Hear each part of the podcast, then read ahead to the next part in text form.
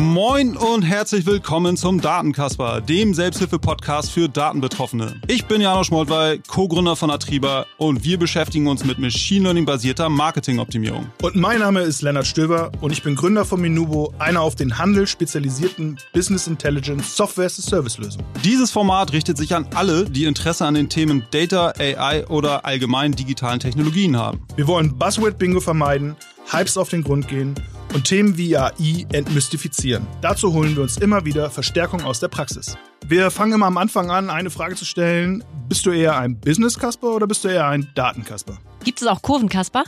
Ab jetzt gibt es auch Kurvenkasper. Wenn ich mich entscheiden müsste, äh, würde ich, glaube ich, Business nehmen. Egal ob Business oder Datenkasper, ob Startup, Mittelstand oder führender Konzern. Unsere Gäste haben alle eines gemeinsam.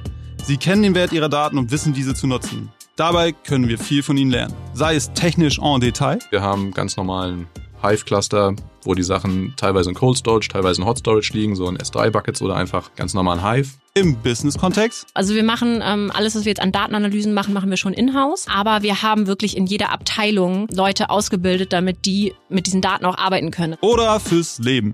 Der Trick mit dem Teebeutel und dem Rotwein, das ist eigentlich. Ja, die Videokonferenz, wo du einen Teebeutel raushängen lässt, aber eigentlich hast du Rotwein im, im Becher. Oder rum. Wir freuen uns auf viele spannende Themen und interessante Insights. Und wenn ihr Lust habt, dabei zu sein, dann abonniert uns, damit ihr keine Folge verpasst. Mehr Infos gibt es sonst auch unter www.datenkasper.ai.